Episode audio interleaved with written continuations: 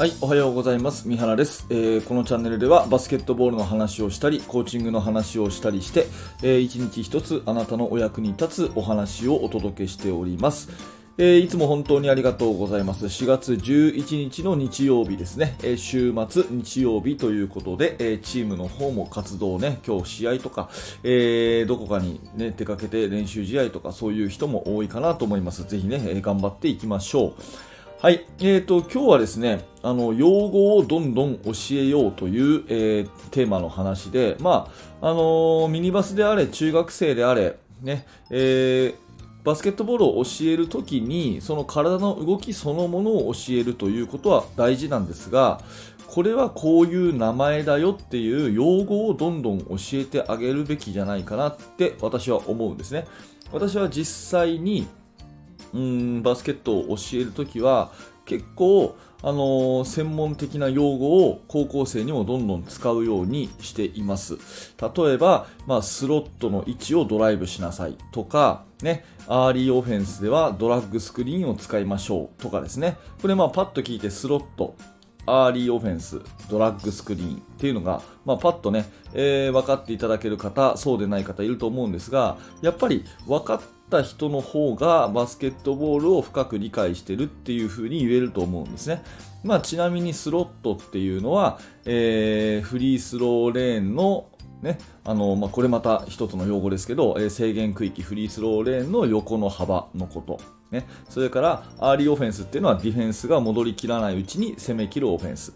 ドラッグスクリーンっていうのは高い位置にかけるガードのねガードがボール持ってる高い位置にかけるスクリーンとかっていうこういうまあ意味があるんですが、はいまあ、こんな風に用語をどんどん使ってあげているんですね、私としては。で、これなんでかっていうと、まあ、3つ理由があるなと思っていて、えー1つはですねあのコミュニケーションが明確になるということですね。1つはコミュニケーションが明確になる。で、2つ目はですね、えーまあ、バスケットボールの理解が深まる。ねえ用語を使った方が理解が深まるということ。そして3つ目は将来につながる。将来につながるという、このまあ3点が、えありますので、えその辺をね、え1つずつお話ししたいと思います。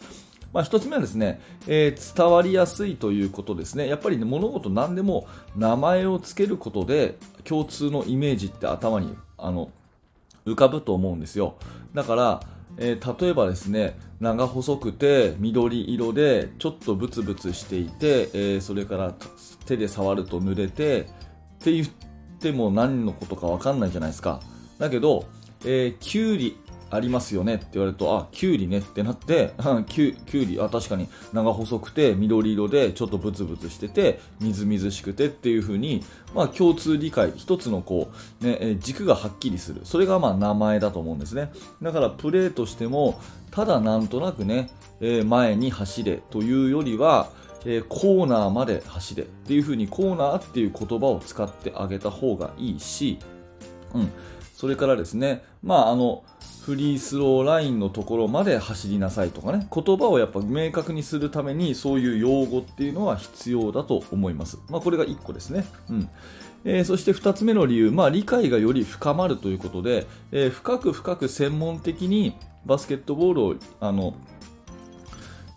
こう身につけてもらいたいと、ね、もっともっと上手くなってもらいたいと子どもたちに思うであればやっぱり用語の数っていうのはすごく大事だと思いますで、まあ、よくね指導者の中であの子は賢いとかね、うんバスケット IQ が高いとかっていう言い方しますでしょで私もそういうね、まあ、いわゆる頭が理解がしてる子とそうでない子ってやっぱりいるって思うんですけどその理解してる子っていうのは結局知ってる用語の数が多いんじゃないかなって思います。これ大事なんでもう一回言いますけど、えーバスケ IQ が高い選手イコール用語の数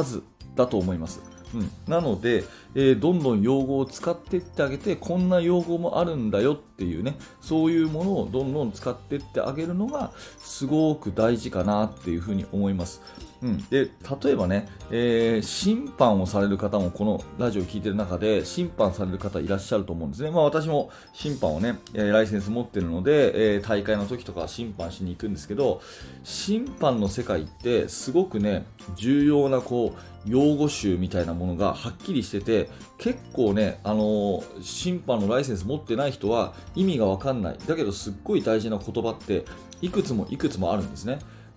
例えばそうだなうーんと、いくつか例を言うとですね、マージナルってことは、パッとわかります？マージナル。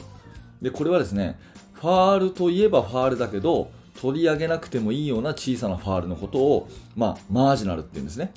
うん。これ知らなきゃ知らないでしょ、こういうの。だけど、あの審判同士でですね、えー、重要な試合の時に、ね、あのどっちかのチームがタイムアウト取ったりした時に審判同士がこう寄ってってね、えー、打ち合わせ軽くするわけですよ、ね、もう緊迫したところだから、ね、でファールもチームファールもかさんでるからmarginal は取らないように気をつけようね。っていうような一言の会話がここで生まれたりするわけですね、うん、あと primary っていう言葉。これもパッと考えてちょっと分かんないですよね、 primary。で primary っていうのは、えー、2人、もしくは3人の、まあ、審判がいる中で、自分が優先的に責任を持つ、まあ、目の前だったりとかね、えー、そういう、この人が、まあ、吹くべきっていう担当、責任みたいなことを primary っていうんですね。うん、だからこのエリアは自分の primary じゃないなとかこのプレーは自分が primary だなとかっていう考え方で審判ができる、まあ、こういうのはですねやっぱり用語が決まってるからこそ分かることですよね。うん、 scan the paint、scan the paint っていう言葉もあったりします。これは、あの、えーと、移動しながらでも制限区域は見逃さないようにしましょうとかっていう言葉だったりするんですよ。で、審判の世界って本当にすごい発展してて、こういう用語を明確にしているっていうのは、すごくすごくね、僕はいいなと思っていて、コーチングの世界でもね、どんどん審判の世界に負けないぐらいね、用語をやっぱり使って子供たちにバスケットを教えていってあげるっていうことが必要だと思います。うん。だから理解が明確になってこう深まっていく。ね。ためにはやっぱり用語は不可欠だっていうふうに思うんですね。まあこれが、えー、用語を教えるべく理由の2つ目です。はい。で、3つ目はですね、えー、まあ、将来につながるということで、上のカテゴリーに行けば行くほど、絶対に専門的な会話、用語を使っての会話は増えるんですね。えー、ミニバスより中学、中学より高校、高校より大学、大学よりも社会人、プロというふうになればですね、絶対専門用語は増えるんですね。うん。えー、で、あの余談になりますけども NBA のあのオールスター選手のですねあのポートランドトレイルブレイザーズにいるリラード選手が、えー、なんかインタビューかなんかで言ってたのが NBA に入って一番大変だったのはまず用語を覚えることだったと。いうことね、うん、あの NBA に入って一番大変だったのは用語を覚えることだった。っていう言葉をどこかで私読んだことがあってあなるほどなってやっぱり上に行けば行くほど理解を明確にしてコミュニケーションを大切にする。でバスケットの理解をとにかくね重要視する。っていうことを考えたら絶対専門用語って出てくるんですよね。お医者さんとかもそうですよね、きっとね。上に行けば行くほど、こう、カルテとか、お医者さん同士の話でも絶対素人じゃわからない専門用語を使うと思うんですよ。だから、将来に子供たちにどんどんね、一生涯バスケットをこう長くやってほしいということであれば、小さいうちにやっぱり必要な言葉をちょっと難しくてもいいから、どんどん用語を教えてってあげるということは大事だと思います。一度も聞いたことないっていうのと、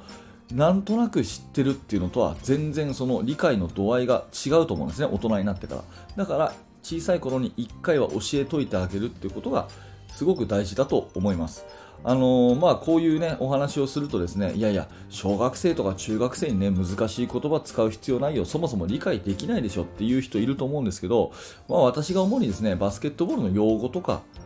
バスケットボールの動きとかですね、これ大人と同じものを与えたとしても、多分子供たちはもっと難しいですね、理科の実験とか算数、数学の問題とか解いてますから、子供たち思った以上に賢いと思うんですね。だから、高校生のね、えー、数学とかなんて私は全然わかんないですもん。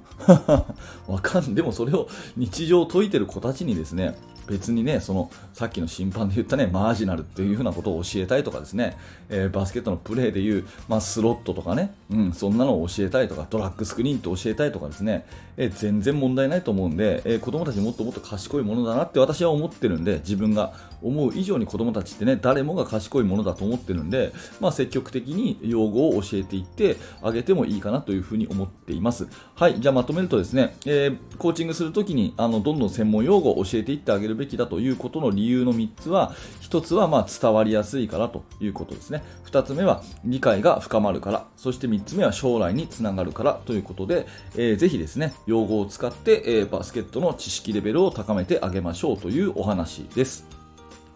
はい、ありがとうございました。えー、もしよかったら、えー、高評価、そしてチャンネル登録よろしくお願いします。毎朝7時、こんな感じの話を毎日毎日させてもらっております。ぜひまた次の放送でお会いしましょう。えー、指導者の方にはですね、無料メルマガ講座というものをやっているとお知らせさせてください。え動画の説明欄にリンクが貼ってあります。えチーム作りについて深く学びたい方、あと練習メニューについてという、え動画教材無料でプレゼントしてますので、それが欲しいという方、えぜひ、え説明欄のところからリンク覗いてみてください。